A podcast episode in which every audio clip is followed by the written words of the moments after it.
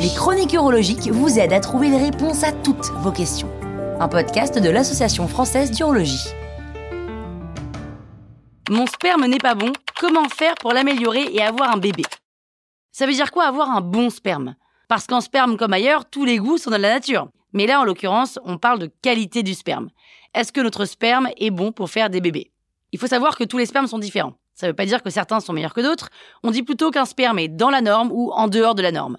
Et pour ça, il y a certaines caractéristiques qui définissent si un sperme est, entre guillemets, normal ou pas. Est-ce qu'il a plus de 15 millions de spermatozoïdes par millilitre? Est-ce que 40% des spermatozoïdes sont mobiles? Est-ce qu'au moins 4% d'entre eux ont une forme normale? Parce que oui, tous les hommes ont des spermatozoïdes feignants et des spermatozoïdes mal formés. Mais ça n'empêche pas d'avoir des bébés. À vrai dire, on peut avoir un sperme en dehors de la norme et se reproduire quand même. D'autant que notre sperme change au cours de la vie et même en fonction des saisons. Depuis quelques décennies, la qualité globale du sperme diminue, ce qui fait que les normes s'adaptent. Donc, la qualité et la normalité de notre sperme, aujourd'hui, ne sera pas nécessairement la même dans 10 ou 20 ans. Et puis, on peut aussi être dans la norme, mais ne pas se reproduire. Je rappelle qu'il faut être deux pour se reproduire et que ça prend du temps. Alors on ne panique pas, parce que non seulement il faut être deux, mais il faut aussi avoir des rapports non protégés réguliers. Généralement, on peut commencer à se poser la question de l'infertilité du couple quand on a eu des rapports réguliers non protégés avec la même partenaire pendant un an. Dans l'ensemble de la population, 20% des cas d'infertilité du couple sont dus aux hommes, 40% aux femmes et 40% à la combinaison homme-femme. L'homme est donc impliqué dans 60% des cas.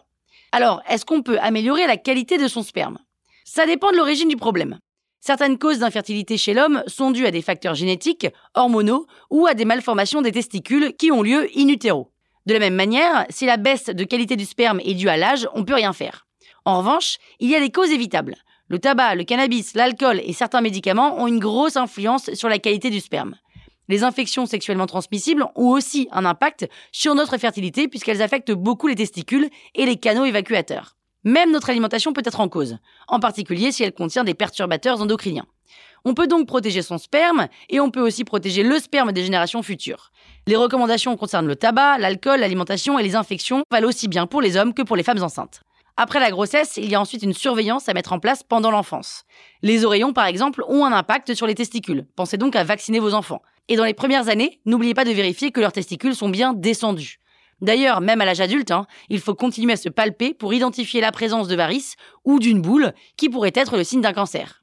Bref, dans une certaine mesure, chaque homme est responsable de son sperme et les parents sont aussi responsables de celui de leurs enfants. Finalement, on pourrait dire que vos spermatozoïdes vous ressemblent, enfin, peut-être moins feignants et moins difformes. Et des réponses existent aussi si la conception n'est pas possible après un an et que le spermogramme n'est pas normal. Voilà pourquoi ça vaut le coup de consulter un urologue régulièrement.